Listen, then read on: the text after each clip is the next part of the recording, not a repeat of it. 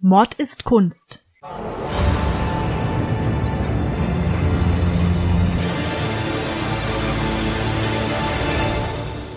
Blutige Morde und grausame Verbrechen. Für immer auf Leinwand gebannt. Kunst ist nicht immer etwas für schwache Nerven. Oft zeigt sie uns die tiefsten Abgründe des menschlichen Wesens. Und genau darüber reden wir in unserem Podcast. Hallo und herzlich willkommen. Ludwig, wie schmeckt dir dein Tee? Wunderbar schmeckt mir der. Wie hieß der nochmal? Wake Äh. Up Summer? Ja, nee, Wake Up Soul oder so. Bin jedenfalls aufgewacht. Ich war müde, als ich äh, erschien bei dir, aber fühle mich jetzt direkt belebt. Super. Durch diesen Tee. Dann fangen wir doch auch gleich an. Das machen wir. Weil wir uns ja gerade mitten in der Vorweihnachtszeit befinden, habe ich dir heute ein weihnachtliches Motiv mitgebracht, und zwar aus dem Kunsthistorischen Museum Wien. Und weil es sehr kleinteilig ist, bekommst du es auf dem Laptop präsentiert. Da kannst du reinzoomen und erkennst es hoffentlich besser als auf dem Ausdruck. Hier ist es. Okay, gib mal her. Ah ja, da ist tatsächlich einiges los auf dem Bild. Das wird von Vorteil sein, dass ich hier rein und raus zoomen kann. Ähm, ich beschreibe es einfach mal, was ich hier sehe, würde ich sagen. Ja, sehr gern. Für alle unsere Zuhörerinnen und Zuhörer, wie immer, könnt auch ihr euch dieses Bild zu Gemüte führen auf Instagram, mord-ist-kunst. Und auf unserer Website mordistkunst.de. Ganz genau. Ja, es weihnachtet jetzt nicht unbedingt auf diesem Bild, außer dass Schnee liegt. Es handelt sich hier um ein Szenario in einem Dorf. Also wir haben hier Häuser links und Häuser rechts und in der Mitte und das macht den Großteil des Bildes aus, ist eine Hauptstraße, kann man sagen. Und die Dächer der Häuser sind schneebedeckt und auch diese Straße ist schneebedeckt. Ich denke, wir befinden uns hier im Mittelalter, denn es sind ein Haufen berittener Gestalten zu sehen und einige davon tragen auch eine Rüstung. Wer trägt Rüstung? Der Ritter. Genau.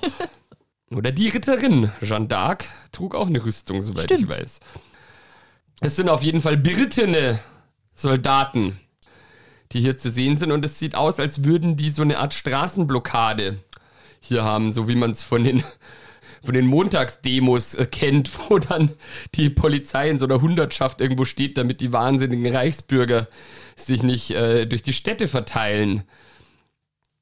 Jedenfalls ganz im Hintergrund sieht man hier so ein Bataillon an Soldaten, die haben Lanzen, mit ihren Rüstungen stehen sie da und vor diesem Bataillon an Soldaten, da spielt sich eben hier das Geschehen ab.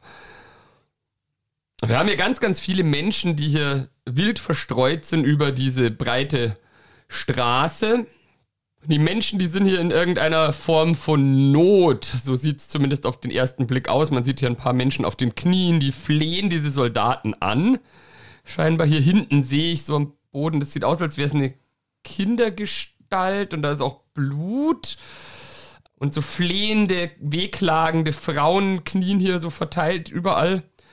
Genau in der Mitte des Bildes, unterhalb dieser Straßensperre durch Soldaten, da ist so eine kleine Menschentraube. Einer hat eine Nikolausmütze auf, aber ich denke, es ist nicht der Nikolaus von Myra, der hier zu Werke schreitet. Und die stechen mit Lanzen hier auf irgendwas am Boden liegendes ein. Ich gehe davon aus, es sind Menschen, aber das sieht man eben nicht, weil das hier so sehr klein ist, auch wenn man reinzoomt. Ja, da ist die Auflösung leider nicht groß genug. Genau. Was man aber sieht, ist auch drumrum ein paar Frauen mit Babys im Arm, die auch zum Teil offensichtlich tot sind. Und hier zur Linken von diesem Lanzeneinstechszenario, also links von dieser Traube an Soldaten, die mit der Lanze alle auf denselben Körper einstechen, sieht man auch einen Soldaten, der hat hier so in der linken Hand so ein Kleinkind, das er quasi da so recht wüst von der Familie entfernt offensichtlich. Ja, und das ist, denke ich, hier das Thema. Hier kommen Soldaten in ein Dorf und nehmen den Leuten die Kinder weg, beziehungsweise bringen sie um. Das hast du schon komplett richtig erkannt. Und wenn du jetzt an die Weihnachtsgeschichte ein wenig denkst, klingelt da bei dir etwas, wo sowas ähnliches vorkommt? Du bist immerhin aus Altötting, also eigentlich müsstest du es Ja, wissen. das, das heißt aber nichts. Ähm, Also, ich glaube, es war irgendwie so, dass als Jesus geboren wurde, mhm. der König Salomon, war ah, das Salomon? Herodes. Herodes, Herodes, Entschuldigung, Herodes, der hat irgendwie von einer Wahrsagerin gesteckt bekommen, dass jetzt hier sein neuer Kontrahent quasi geboren wird und ähm, hat dann Soldaten losgeschickt, alle Säuglinge, die in der Nacht geboren wurden, umzubringen. Irgendwie so in der Art, aber ja. nagel mich nicht fest. Ja, aber du bist schon vollkommen auf der richtigen Fährte. Und zwar hat das Bild den Namen der Bethlehemitische Kindermord. Und die Version, die du jetzt vor dir liegen hast, ist von Peter Bruegel, dem Jüngeren. Von dem hast du bestimmt auch schon was gehört. Nee, habe ich nicht, aber das ist auch ein bisschen weird, weil ich denke, im Jahre Null, im Jahre Christus quasi, ähm, da hatten die Leute nicht solche Rüstungen an. Also das ist ein eindeutiger Anachronismus hier, weil die dieses Dorf und wie die Leute alle aussehen, das sieht nach Mitteleuropa 1000 nach Christus aus, sage ich jetzt mal so roundabout. Du bist ja schon ein recht pfiffiges Kerlchen, das muss man dir lassen. Das hast du jetzt schon auch sehr gut herausgefunden.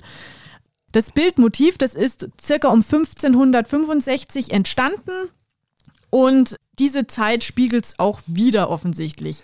Ja, ich meine, damals hatten die Leute ja auch noch einen viel kleineren Horizont. Es gab ja kein Internet und nichts und man konnte auch nicht viel reisen. Dementsprechend haben die Leute die Sachen einfach so gemalt, wie sie sich das vorgestellt haben. Und ich denke, bei vielen dieser Motive sind einfach die Szenarien in ein mitteleuropäisches Setting, wo die Leute so aussahen, wie sie eben in der damaligen Gegenwart aussahen. Mm, das kann man worden. so tatsächlich gar nicht sagen, weil es gibt genug Darstellungen, die auch dann in der Wüste stattfinden von diesem Motiv. Das hat Stimmt einen bestimmten Grund, warum dieses Motiv jetzt hier aussieht, wie es aussieht. Aber dazu kommen wir noch später. Jetzt wollen wir erst einmal uns das Motiv an sich anschauen. Wir wissen ja alle, dass es ein Motiv aus der Bibel ist.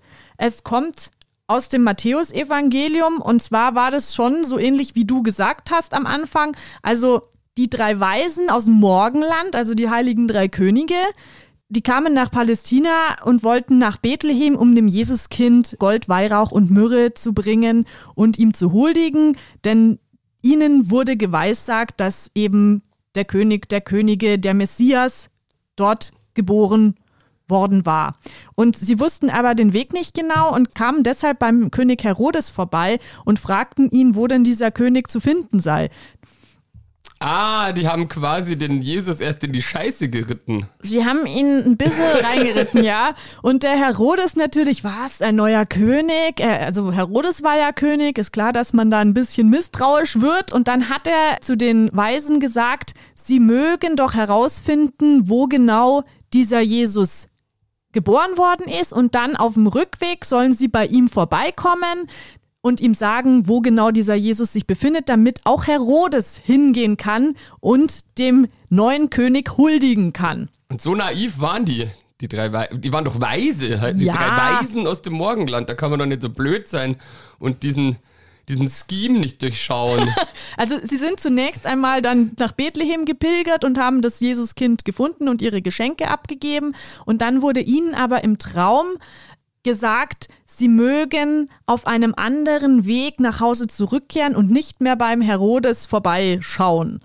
Und sie wurden also gewarnt und zogen dann auch auf einem anderen Weg in ihre Heimatländer, ohne nochmal beim Herodes vorbeizugehen. Na, immerhin. Dem Josef wurde in derselben Nacht im Traum gesagt, er möge sofort aufbrechen mit seiner Frau und mit seinem Kind und nach Ägypten fliehen. Was dieser wiederum ebenfalls gemacht hat.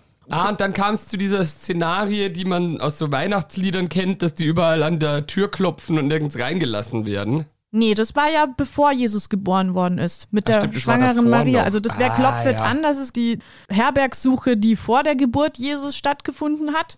Deswegen ist Jesus ja in einem Stall geboren, weil ah, sie ja, nirgendwo stimmt. eingelassen worden sind, der Josef und die Maria. Und das ist quasi danach. Also nachdem Jesus auf der Welt war, die heiligen drei Könige da waren, und ähm, Josef gesagt worden ist, pack deine Sachen und flieh mit deiner Familie nach Ägypten, weil sonst passiert ein Unglück. ist die heilige Familie also geflohen. Die drei Könige sind in ihre Länder und Herodes hat es irgendwann spitz gekriegt, dass er von den Weisen getäuscht worden war. Und dann wurde er sehr zornig. Also so steht es jetzt im Matthäusevangelium. Als darauf Herodes sah, dass er von den Weisen getäuscht worden war, wurde er sehr zornig, sandte hin und ließ in Bethlehem und in dessen ganzem Gebiet alle Knäblein töten, die zweijährig und darunter waren, gemäß der Zeit, die er von den Weisen genau erkundet hatte. Also er hat als Maßnahme, um diesem König keine Chance zu geben, befohlen, in Bethlehem alle Jungen umbringen zu lassen. Ist ja auch gar nicht so dumm, dass er dann auch noch so einen Spielraum mit einrechnet. Zwei Jahre oder jünger. Er war also euphemistisch gesagt äh, gründlich. Das also rein menschlich natürlich unter aller Sau, aber zumindest pragmatisch und zielorientiert. Im Gegensatz zu den drei Weisen, die ich nicht besonders weise finde, weil die hätten doch auch einfach zurück zum Herodes gehen können und sagen, ah, hat vielleicht doch nicht gestimmt, wir haben keinen König gefunden. Oder sie hätten sagen können, ja, aber der ist dann leider gestorben auf dem Kindbett. Irgendwas, irgendwas Weises hätten sie sich halt ausdenken können um zu vermeiden, dass es zu diesem Szenario kommt. Ja, das stimmt, aber die haben quasi auch nur nach der gottgegebenen Eingebung gehandelt und ihnen wurde eben gesagt, sie sollen zurückkehren und dann haben sie sich dem gefügt.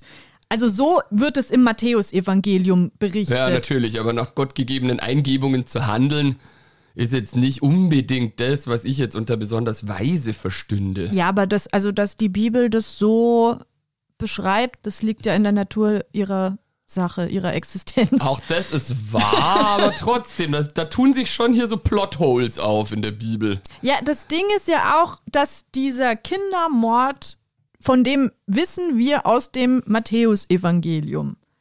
Wer war Herodes der Große? Also hat er den wirklich begangen oder ist es eine, eine Geschichte, ein Mythos? Gibt es da sonst keine historischen Zeugnisse davon? Es gibt einen römisch-jüdischen Historiker, etwas nach Herodes, da gab es jüdische Volksaufstände in Galiläa und über die Zeit hat der berichtet. Der hieß Flavius Josephus. Und das ist eigentlich so die wichtigste Quelle, die man hat, wenn es um Herodes geht. Und der ist dem Herodes nicht so wohlgesonnen gewesen und hat eigentlich alle Schandtaten, die der Herodes seiner Meinung nach begangen hat, explizit benannt und auch vermutlich noch verstärkt, aber von diesem Kindermord erwähnt er halt überhaupt nichts, zum hm. Beispiel. Hm. Und das ist halt so das Ding. Also, wenn, wenn nicht mal der, der ihn offensichtlich nicht leiden konnte, das erwähnt, ist das halt wieder so ein Zeichen dafür, dass es möglicherweise nicht stattgefunden haben könnte. Ja, ich meine, so ein, so ein Massenmord an, an neugeborenen Kindern wäre ja ein dankbares Ereignis für jemanden, der wen anders diskreditieren möchte. Donald Trump würde sich hier die Finger lecken danach, wenn er seinen politischen Gegnern sowas anhängen könnte. Ja, eben. Also das ist halt das, was ich mir auch denke. Und es ist so, man hat wohl in einer Stadt in Palästina 1988 einen Fund gemacht und da hat man mehrere hundert Kinderknochen gefunden. Und dann hat man natürlich gedacht, okay, ist das jetzt ein Anzeichen für den bethlehemitischen Kindermord möglicherweise? Forschungen haben aber wohl ergeben, dass das in so einem Hafenbezirk war und die forensischen Untersuchungen an diesen Knochenfunden, die haben dann wohl ergeben, dass diese Kinder vermutlich direkt nach ihrer Geburt in diese Kanalisation geworfen worden sind. Und da geht man halt davon aus, dass das aus dem Rotlichtmilieu wahrscheinlich Prostituierte waren, die sich ihrer unerwünschten Kinder so auf diese Weise entledigt haben weil auch die Knochenfunde 300 Jahre später datiert wurden, als das Ereignis des Kindermords in Bethlehem stattgefunden haben müsste, wenn es wahr gewesen wäre. Der König Herodes, der ist nämlich circa 73 vor Christus geboren in Idumea und er gehörte eigentlich gar nicht zum jüdischen Volk. Und das ist mitunter auch ein Grund, warum ihn das jüdische Volk nicht wirklich akzeptiert hat. Und das ist halt auch möglicherweise ein Grund, warum der so einen extrem schlechten Ruf bekam. Wobei man jetzt auch fairerweise sagen muss, dass das jetzt auch kein liebreizender Mensch war. Also das geht schon raus, wenn man sich so mit seinem Lebenslauf beschäftigt. Er wird vom jüdischen Volk mehr oder weniger als Thronräuber angesehen und als Römerfreund. Und das sind natürlich zwei Attribute, die zu der Zeit nicht besonders hoch im Kurs standen, wenn man die Beliebtheitsskala erklimmen wollte. Ja, das ist halt auch wieder eine Frage, die ich mir ganz oft stelle bei so Monarchen aus der Vergangenheit. Es ist doch eigentlich ganz, ganz klar, dass ich mir als Monarch das Leben deutlich einfacher mache, wenn ich irgendwie schaue, dass mein Volk mit mir zufrieden ist. Weil man weiß ja, was passiert, wenn das Volk unzufrieden ist, nachhaltig unzufrieden, vielleicht sogar Hunger leidet, Armut. Dann gibt's, was gibt's dann? Einen Volksaufstand. Genau. Und um das zu vermeiden, kann ich doch einfach schauen. Also ich, ich versetze mich jetzt in die Lage von so einem raffgierigen Monarchen rein. Dann gucke ich doch aber zumindest, dass die so ein bisschen über dem Existenzminimum alle sind, so dass sie sich nicht beklagen können. Vielleicht ab und zu mache ich dann so Brot- und Spielemäßig mal irgendwie ein Event, um die Leute bei der Stange zu halten. Und halt einfach so Alibi-Promo-Aktionen, indem ich hin und wieder mal irgendwas tue, damit sich die Leute freuen. Ja? In den Steuern erlassen oder Abgaben. Okay, also Steuererlass, da kann ich gleich einhaken. Das hat er nicht gemacht. Also das war eher so das Gegenteil. Also man muss sich mal diese Situation, die damals geherrscht hat, vorstellen. Palästina war ja zum größten Teil von Juden bevölkert zu dem Zeitpunkt. Dann kamen die Römer. Und die Römer haben natürlich die Gebiete besetzt. Die wollten halt vor allem auch die Handelswege im Mittelmeerraum etc. pp. Und das römische Reich, das war ja eh die ganze Zeit am expandieren und das haben wir ja in der Cäsar-Folge auch schon besprochen. Das ist ungefähr nämlich die gleiche Zeit. Also Cäsar war zu der Zeit von Herodes Vater definitiv in Rom noch der Kaiser. Und es war so, dass dieser Landstrich, also Galiläa und Judäa, das wurde von den Hasmonäern regiert. Und die Hasmonäer, die waren ebenfalls jüdischgläubig und die hatten dann als Oberhaupt einen hohen Priester und die haben aber auch teilweise andersgläubige Völker, die in dem Gebiet gesiedelt haben, versucht zu bewegen, zu konvertieren. Also da war schon auch ein Druck da auf die nichtjüdische Bevölkerung. Und das war wahrscheinlich auch ein Grund, warum sich der Vater von Herodes, der auch Herodes heißt, deswegen bezeichnet man ihn mittlerweile als Herodes Antipater, damit man die beiden auseinanderhalten kann. Und dieser Herodes Antipater gehörte ja nicht zum jüdischen Volk und hat sich dann den Römern angenähert. Er hat es aber auch geschafft, diese jüdischen Völker hinter sich zu vereinen, weil sie auch Bedrohungen von außen hatten, wie die Pater zum Beispiel, die da aus dem Osten kamen und die immer wieder eine Bedrohung für Jerusalem auch waren. Und hat sich als Feldherr da auch einen Namen gemacht. Im Endeffekt, er hat schon auch regiert. Also der Regent Offiziell war Hyrkanus II. ein Hasmonäer und Herodes Vater hat aber auch schon seine Strippen gezogen und hatte auch Macht und hat dann seinen Sohn Herodes in Galiläa als Statthalter eingesetzt. Und da hat man das erste Mal gesehen, dass Herodes halt wenig zimperlich war, sondern er hat dann auch Steuererhöhungen durchgesetzt und diese wohl auch mit Gewalt. Also er war jetzt nicht bekannt als ein milder Statthalter oder ein milder Regent. Ja, das ist aber genau, was ich jetzt vorher gemeint habe. Steuererhöhung, das ist doch blöd. Dann sind die Leute alle arm, wenn sie die Steuern nicht zahlen können. Wenn, wenn ich sie dann umbringe, dann gibt es ja danach gar keine Leute mehr, von denen ich irgendwelche Steuern beziehen könnte. Also das ist alles immer, das kommt mir alles immer so furchtbar kurzsichtig vor, dieses Verhalten solcher tyrannischen Monarchen. Ja, aber das ist halt das, wenn du gerade kräftig am Krieg führen bist, dann brauchst du Kohle. Das geht ohne Geld nicht und deswegen mussten die Steuern erhöht werden, damit man eben diese Kriege und diese Feldzüge finanzieren konnte. Ja, auch diese Feldzüge hätte ich mir als Monarch gespart, weil das kostet einen Haufen Geld. Auch wenn man gewinnt, verliert man ja immer einen Haufen Soldaten. Es war so, dass Herodes Antipater mit seinen äh, jüdischen Bürgern, die haben Cäsar gegen Pompeius unterstützt. Die haben ja Krieg geführt, das haben wir auch in der Cäsar-Folge äh, besprochen. Und das war das, wo man einfach die Loyalität gegenüber Cäsar festgestellt hat, weil sie ihm geholfen haben gegen Pompeius. Man muss jetzt auch mal ehrlicherweise sagen, dass ähm, Herodes Antipater im Endeffekt dadurch, dass er Cäsar unterstützt hat, hat er auch Galiläa und Judäa was Gutes getan. Und zwar hat Cäsar ihnen eine religiöse Sonderstellung gewährt. Und sie wurden jetzt nicht gezwungen, auch die römischen Götter zu übernehmen. Aber was hatten die Römer davon im Gegenzug? Die militärische Unterstützung. Also es war quasi die Belohnung sozusagen, dass die nicht weiter behelligt wurden in ihrem Glauben. Was auch natürlich von Cäsar ein super Kniff ist, weil, wie du schon vorher gesagt hast, wenn du den Leuten eine gewisse Zufriedenheit zugestehst und religiöse Freiheit, dann bleiben sie einfach auch gut kontrollierbar, sage ich jetzt mal. Ja, beschäftigt müssen sie vor allem sein. Das habe ich vorher noch zu erwähnen vergessen.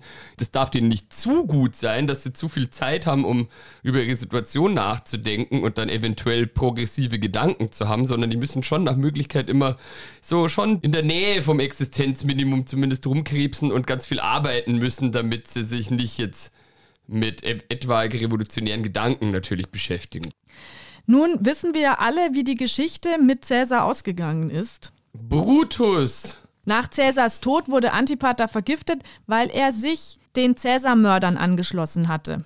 Warum auch immer, weiß ich nicht, warum er das gemacht hat, aber. Aus Opportunismus wahrscheinlich. Er hat gedacht, ah, die sind jetzt hier auf dem aufsteigenden Ast, dann wende ich mich mal denen zu, aber natürlich gibt es dann auch wieder die Gegenspieler oh Mann, ja, mir das sau sauber zu anstrengend, mich in so einem Milieu aufzuhalten. Absolut, absolut. Und das Ding ist, das mit dem Opportunismus, das hat er dann offenbar an seinen Sohn auch weitergegeben. Also ähm, Herodes, der Sohn von Antipater, der setzte die Regentschaft seines Vaters so fort, dass er zunächst einmal mit Hilfe der Römer Jerusalem von den Patern befreite und die Hasmonäer stürzte. Also die, die eigentlich die Regentschaft dort hatten. Herodes verstand sich nämlich mit Marc Anton relativ gut. Also da hat er genetzwerkt und ähm, hat es auch gut gemacht, weil dieser Marc Anton hat dann einfach Herodes zum König gekrönt über das Gebiet. Und so war das beschlossene Sache, ohne dass das Volk was mitzureden hatte. Das kommt wie du dir denken kannst, eher nicht gut an. Aber wann hat denn das Volk jemals dabei was mitzureden? Das ist ja entweder Blutlinie oder durch Eroberung wirst du König. Ja, das Problem ist halt, dass einfach diese Hasmonäer-Linie schon länger da auf dem Thron saß und dadurch, dass die in der jüdischen Religion so verwurzelt waren, hatte die jüdische Bevölkerung natürlich lieber die auf dem Thron. Ja, klar da denke ich mir eben, das ist, was ich vorher schon gesagt habe, wenn ich dann so neu reinkomme als neuer König und sage, hier bin ich, da muss ich ja auch irgendwas tun, um die Leute von mir zu überzeugen. Sonst ruht ja mein, meine Regentschaft auf ganz wackeligen Beinen. Genau, und der Herodes, der hat schon mal dann komplett das Falsche gemacht. Der hat sich nämlich im Angesicht der römischen Götter in einem Tempel für den Jupiter krönen lassen. Das ist schon mal ein Zeichen, was beim jüdischen Volk gar nicht gut ankam.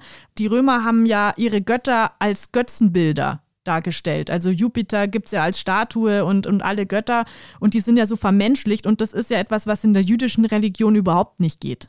Ja, da wollte er sich halt wahrscheinlich den Römern anbiedern und hat dann so gesagt, ja, schaut's her, ich mach das jetzt so und Jupiter, lass mich hier krönen. Genau. Hat aber natürlich vergessen, dass seine Basis, ja. sprich sein Volk, das halt vielleicht scheiße findet. Was dann auch nicht zuträglich war für die Situation, war, dass er natürlich, so wie er gegen den früheren Regenten Hyrkanos II. den Hasmonäer geputscht hatte. Er ist ja einfach hinter dem seinen Rücken zu Marc Anton gegangen und hat gesagt, krön mich zum König und dann war es auf einmal. Da hat er natürlich gedacht, okay, wenn ich das kann, dann können das vielleicht andere auch. Und damit ihm dieser Hyrkanos nicht mehr gefährlich werden kann, hat er dem kurzerhand ein Komplott angehängt und hat ihn strangulieren lassen. Das war natürlich auch bei den Untertanen nicht so gern gesehen. Also es war jetzt auch kein taktisch cooler Move. Ja, wenn man sowas macht, dann sollte man das irgendwie vertuschen oder im Verborgenen geschehen lassen. Und da der ähm, Hyrkanos ein Sohn des letzten Hasmonäerkönigs war, beziehungsweise so ein letzter Spross aus dem Hasmonäerkönigshaus, war dann eben auch diese Hasmonäerlinie zunächst erledigt. Herodes hat dann so eine Art Verfolgungswahn einfach entwickelt, den man ja zwangsläufig bekommt, wenn man in so einer Position ist. Weil du kannst ja wirklich niemandem mehr trauen. Du bist einfach die Zielscheibe schon von der Sache heraus. Du bist ja nicht mehr sicher. Ja, vor allem, wenn ich so ein unberechenbarer Typ bin, dass sich meine Gegner natürlich auch denken, so, ho, ho, ho, wenn wir dem jetzt irgendwie blöd kommen, dann lässt er uns strangulieren. Wenn ich vielleicht ein bisschen netter wäre einfach, dann wäre auch die Gefahr nicht so groß. Er hat dann einen relativ coolen Move wieder gemacht, also einen sehr taktisch klugen. Und zwar hat er eine hasmonäische Prinzessin geheiratet. Mit der hat er auch zwei Kinder gehabt. Also er hatte noch neun weitere Ehefrauen und insgesamt hatte er 16 Kinder, aber unter diesen Ehefrauen war eben auch diese hasmonäische Prinzessin, diese Verbindung zu den Hasmonäern, so als Zeichen des guten Willens. Also das war ja dann wieder taktisch klug. Ja, aber ob das das Kraut wirklich fett gemacht hat? Es ist auch so, dass er ja quasi von Roms Gnaden dort regiert hat. Also er war ja kein wirklicher König, sondern er war ja eigentlich ein römischer Klientelkönig. Also eigentlich hatte Rom das Sagen, er hat für Rom die Interessen dort in dem Gebiet vertreten. Und deswegen durfte er zum Beispiel auch nicht Krieg führen, einfach so wie er wollte. Und weil er keine Kriege führen durfte, hatte er auch mehr Geld. Und mit diesem Geld hat er rund um das Mittelmeer dann relativ viele prachtvolle Bauten und Städte errichtet. Was man halt so macht, wenn man viel Geld hat. Ja, er, er, ist tatsächlich, ähm, ich glaube sogar, er ist der König des Altertums, der die meisten Gebäude errichtet hat und die meisten Bautätigkeiten insgesamt in seiner Regentschaft verwirklicht hat. Er hat Luxus sehr gerne gehabt, deswegen waren seine Paläste, die waren auch für damalige Zeiten absolut abgespaced mit Toiletten bestückt und wow. mit fließend Wasser. Er hat auch die Sicherheit geschätzt, also das waren auch schöne befestigte Anlagen und da waren Gärten drin und Badehäuser nach römischem Vorbild und mit Heizung und importierten Wein und das war alles einfach das Neueste vom Neuen. Also so ein richtiger, so ein, so ein Hightech-Freak wie jetzt, keine Ahnung, Elon Musk oder so. Kann man sich das vorstellen. Der hätte sich auch nicht unbedingt größte Beliebtheit beim Volk erfreut. Ja, ja, eben. Also Parallelen sind schon sichtbar. Ja, Eigentum verpflichtet halt einfach. Also wenn du halt steinreich bist und nur dir selber die ganze Zeit Gutes tust und das so nach außen trägst. Ich meine, so eine Palastbaute ist ja auch was. Ich stelle mir das schon so vor, dass es den Leuten in der Antike da nicht anders ging als heutzutage. Dann siehst du das, aha, der baut sich da schon wieder einen Palast hin und ich habe hier meine drei Hühner. Das ist schon unfair. Und so entsteht dann natürlich Missgunst. Ja, wobei man muss jetzt fairerweise auch sagen, dass er auch fürs Volk was getan hat. Er hat zum Beispiel Aquädukte errichten lassen. Und das ist ja durchaus etwas, was das Leben einer ganzen Stadt erleichtert. Im wahrsten Sinne des Wortes. Ja. Du kennst doch Life of Brian, oder? Den Film. Ja, ja, klar. Da ist es doch auch so, dass die judäische Volksfront und die Volksfront von Judäa und etc. Und dann sagen sie doch, wenn sie sich da so konspirativ treffen, was haben die Römer eigentlich für uns getan? Äh, das Aquädukt? Ja, ja gut, das Aquädukt. Aber was haben sie sonst noch für uns getan? Ähm, die Krankenversicherung und so, und so geht's doch dann weiter. Und ich meine, man muss jetzt halt bei aller Feindlichkeit den Besatzern gegenüber einfach sagen, dass so römische Dinge wie das Aquädukt oder auch fließend Wasser, Heizung und sowas, also das ist natürlich schon was, was das Leben erleichtert. Ja, genau, wie ich es vorher schon gesagt habe, wenn es den Leuten nicht zu schlecht geht, habe ich auch weniger Aufstand zu befürchten. Man muss auch dazu sagen, dass es Herodes in seiner eigenen Familie jetzt auch nicht besonders einfach hatte, denn er hatte eine relativ machthungrige, intrigante Schwester, die Salome.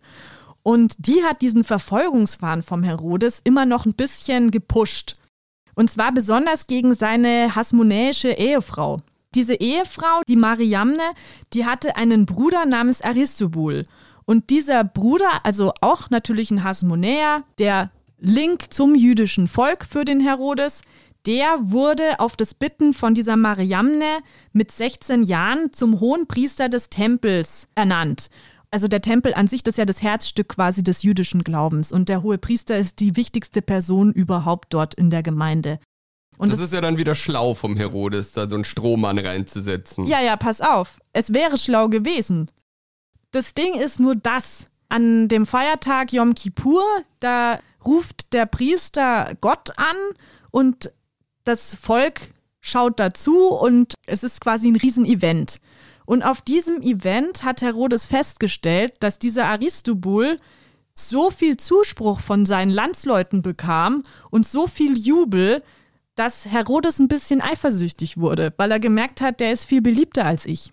Ja, aber das ist doch genau Sinn und Zweck dessen gewesen, dass er den Aristobul da eingesetzt hat, dass jemand, der ihm letztlich äh, Rede und Antwort steht, einen wichtigen Posten übernimmt. Ja, im Endeffekt hat die Mariamne drum gebeten, diesen Bruder da einzusetzen.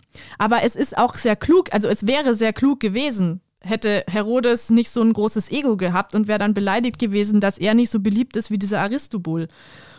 Der hat sich gedacht, okay, wie kann ich jetzt dieser Sache Herr werden? Ich lade den Aristobul nach Jericho ein. Und dann hat er ihn dort bei einer Feierlichkeit betrunken gemacht zunächst. Und dann hat er ihm geraten, hey, ich habe hier so einen schönen luxuriösen Pool, da kannst du doch mal baden gehen und so, das wäre doch nice. Und dieser Aristobul ist dann stockbesoffen in diesen Pool gegangen. Und ertrunken. Entweder ist er ertrunken oder er wurde von Angestellten des Herodes ums Leben gebracht, indem er ertränkt wurde. Man weiß es nicht genau, aber auf jeden Fall, Herodes hat diesen Aristobul auf dem Gewissen. So viel ist sicher. Ja, schau, weißt du, was ich gemacht hätte, wenn ich der Herodes gewesen wäre?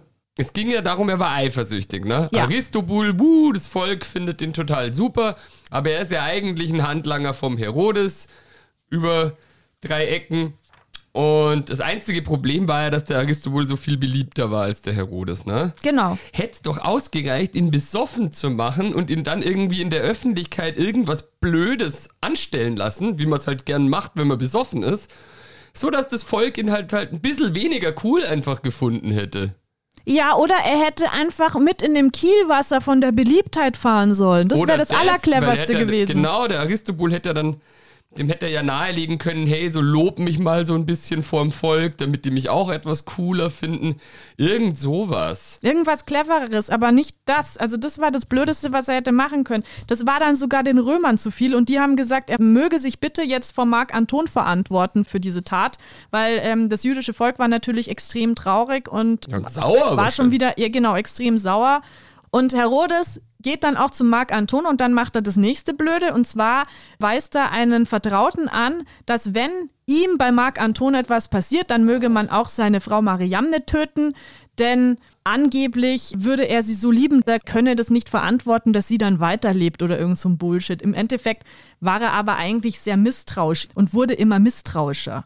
Ja, das ist doch auch so dieses klassische Symptom. Ich bin jetzt kein Psychologe, aber das gibt es ja oft bei erweitertem Suizid, dass das halt ein Ausdruck von extremem Narzissmus ist. Ja. Dass Leute, die sich eben suizidieren und ihre Familie mit, das aus dem Grund tun, dass sie sich denken, ja, wenn sie selber nicht mehr sind, dann ist quasi das, die Existenz ihrer Angehörigen auch nichts mehr wert, beziehungsweise was sollen die ohne mich tun, so ungefähr. Es war so, dass er einfach dieser Mariamne auch nicht mehr über den Weg getraut hat und hinter jeder Ecke eine Verschwörung gerochen hat.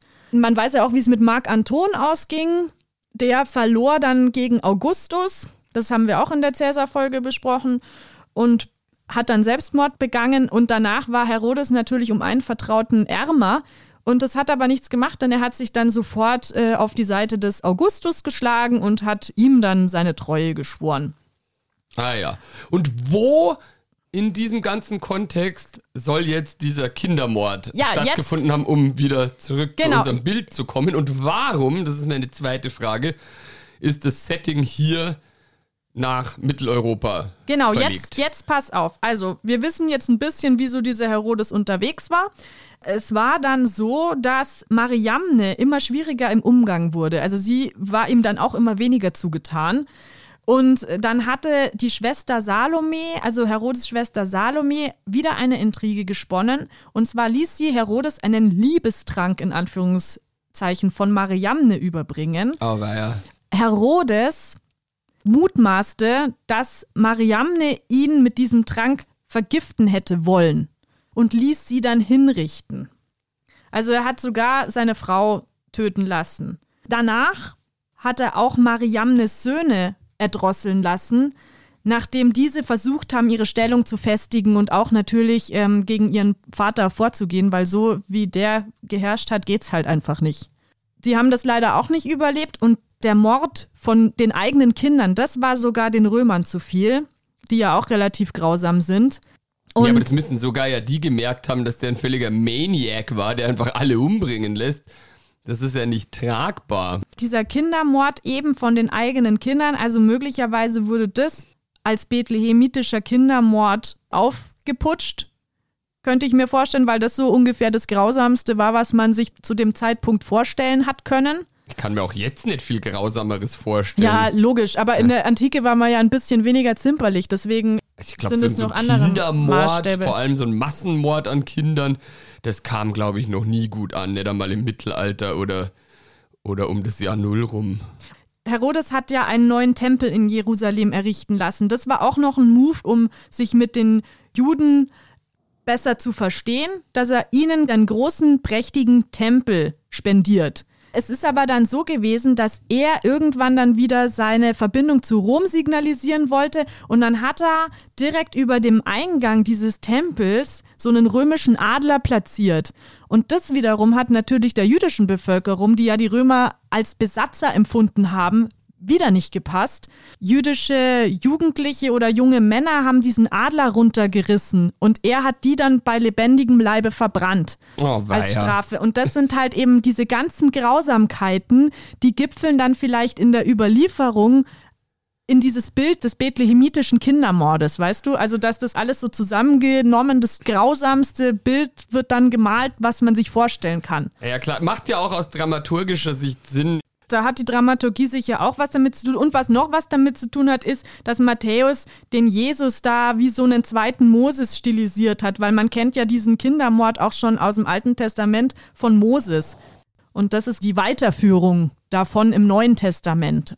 Herodes war grausam und, Und dumm. unka- unkalkulierbar und ja, ja, wie soll man sagen, temperamentvoll wahrscheinlich einfach. Er hat sein Temperament null unter Kontrolle gehabt. Er hat nicht überlegt, gehandelt, sondern irgendwie so aus dem Bauch raus so blöd.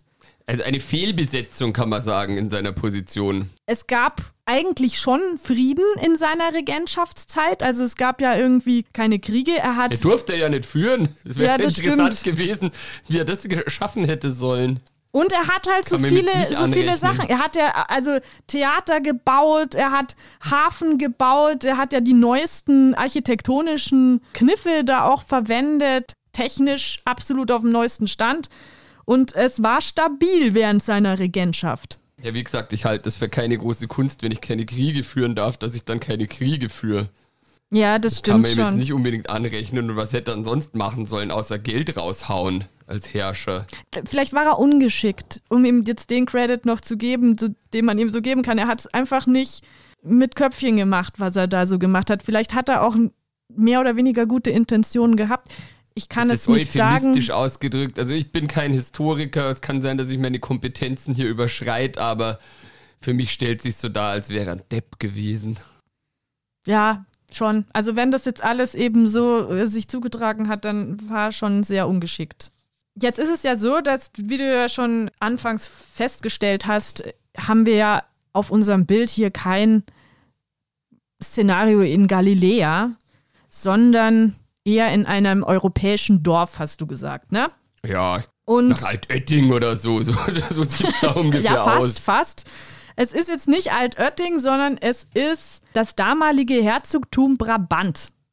Und zwar ist das Nieder Maria von Brabant, die, die gab es doch irgendwann einmal in einer, einer unserer Folgen. Stimmt, stimmt. Genau. Maria von Brabant, genau, Ehefrau von Ludwig der Strenge, Pfalzgräfin. Aber die muss früher gewesen sein als 1565. Die war 1256.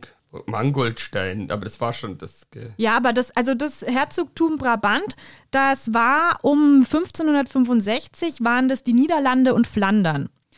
Also in den Niederlanden, da saß der spanische König Karl V., ein Habsburger. Aus diesem Gebiet, da stammte Peter Bruegel der Ältere, der auch als Bauernbräugel bekannt ist.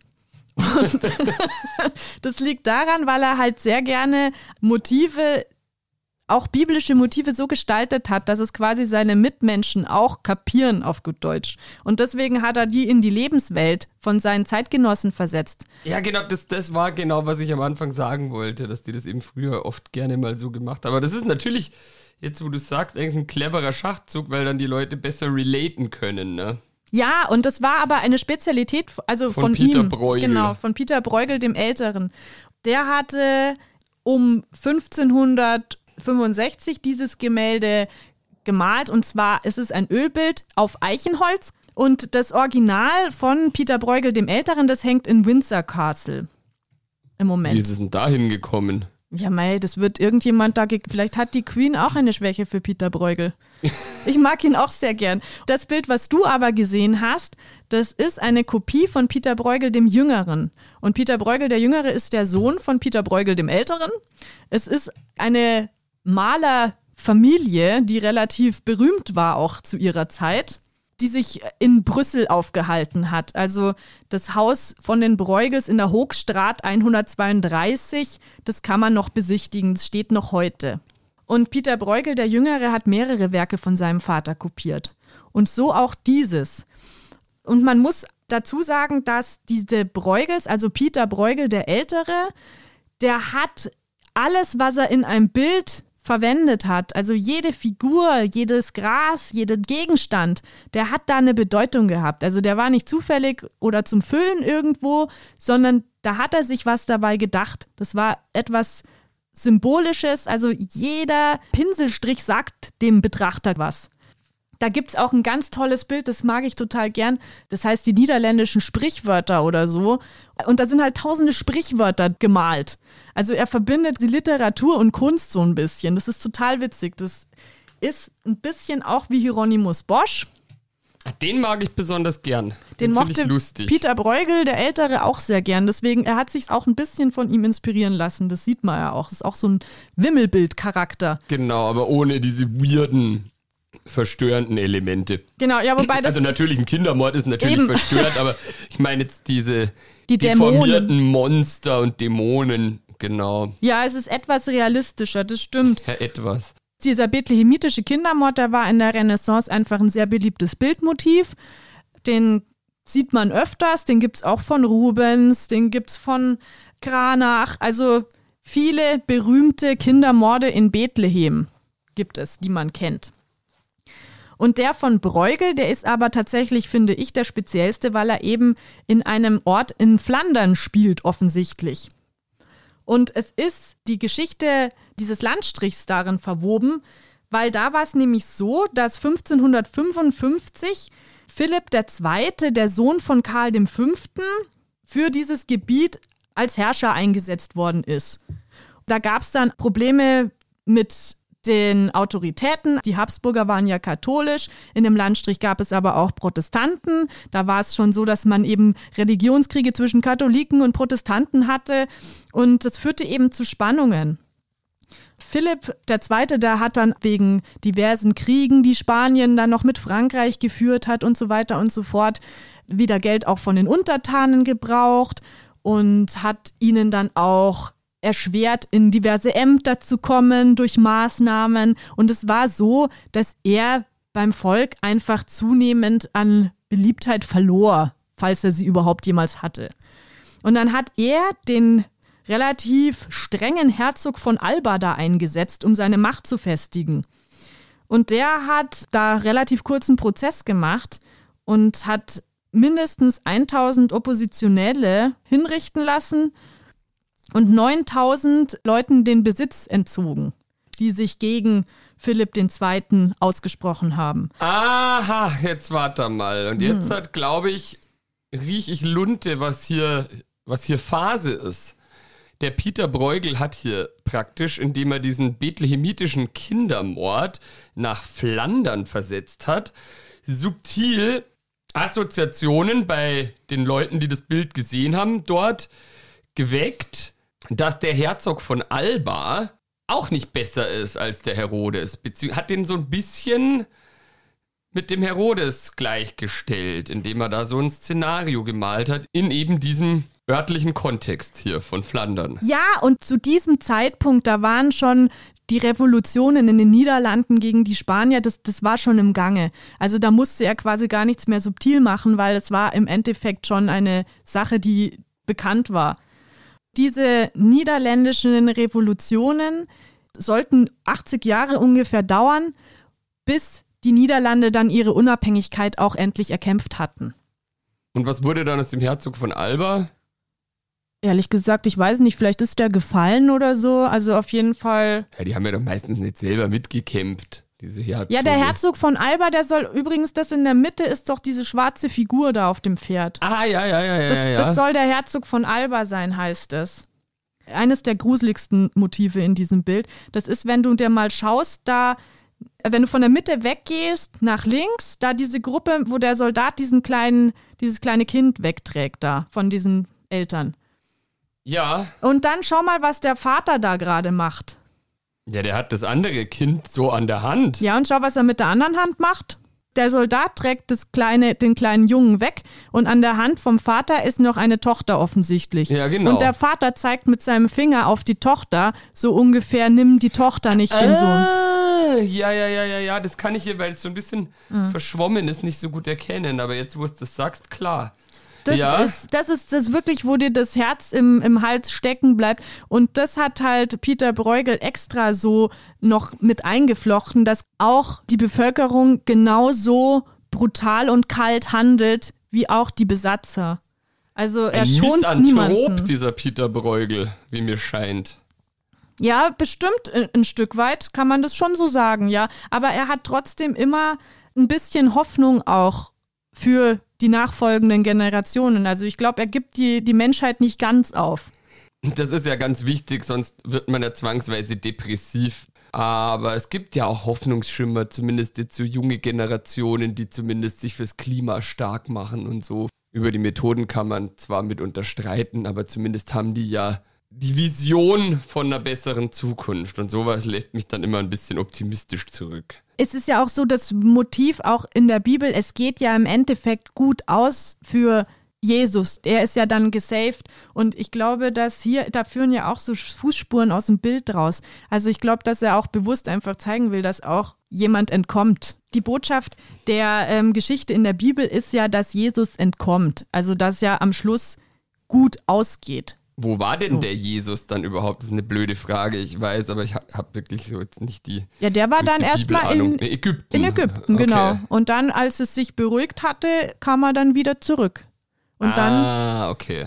dann ist er ja irgendwann in Jerusalem einmarschiert auch. Und dann ging es mit ihm Hat dann die zu Ende. Pharisäer da so bloßgestellt, ne? Genau. Was dann wiederum ja auch letztlich zu seinem Verhängnis wurde.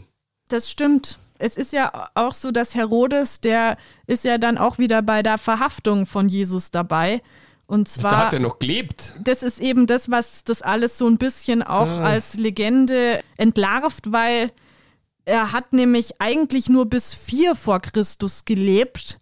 Gut, das Geburtsdatum von Jesus ist ja auch nicht so fix. Also das wird jetzt nicht das Jahr Null gewesen sein nach unserer Zeitrechnung. Wirklich. Ja, aber da 30 Jahre länger, das ist dann schon wieder ein bisschen unwahrscheinlich, dass dann immer noch der Herodes am Start war. Also es ist eher realistisch, dass er halt so als Antagonist einfach in die Geschichte mit eingebaut worden ist. Naja, klar, das ist ja in jeder guten Geschichte, wo wir wieder bei der Dramaturgie sind, brauche ich ja auch so einen Antagonisten.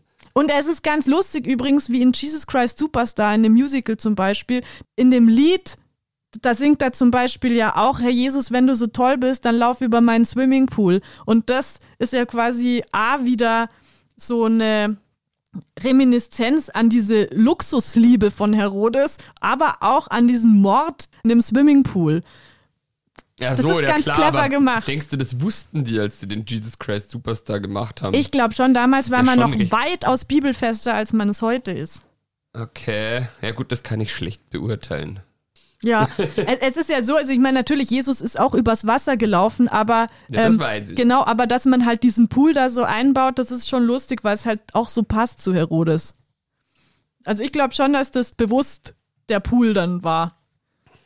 Auf jeden Fall sehr lustig. Ich mag das Musical, aber das ist ja eher für die Osterzeit gedacht. Jetzt steht erstmal Weihnachten vor der Tür und ich hoffe, dass ihr das alle schön harmonisch verbringt. Nicht so wie die Leute hier in dem Bild. Nee, nee, nicht so. Und Weihnachten ist das Fest der Kinder und die sollen alle glücklich sein. Ja, auf jeden Fall. Auf jeden Fall. Das ist das Allerwichtigste. Und die, für die Familien. Ich meine, ich bin nicht religiös, feiere es aber trotzdem ganz gern, weil es halt einfach eine Möglichkeit ist, auch mal wieder zusammenzukommen. Und das ist ja nicht verkehrt, ob man das jetzt Weihnachten nennt oder Hanukkah oder Fastenbrechen oder was auch immer. Aber es ist, glaube ich, schon wichtig, dass man so hin und wieder mal einfach ein Festel feiert und sich ein bisschen mit seinen Liebsten und Nächsten beschäftigt. Ja, das war ein schönes Schlusswort. In diesem Sinne, schöne Weihnachten euch allen und bis zum nächsten Mal. Tschüss, derweil. Tschüss. Servus.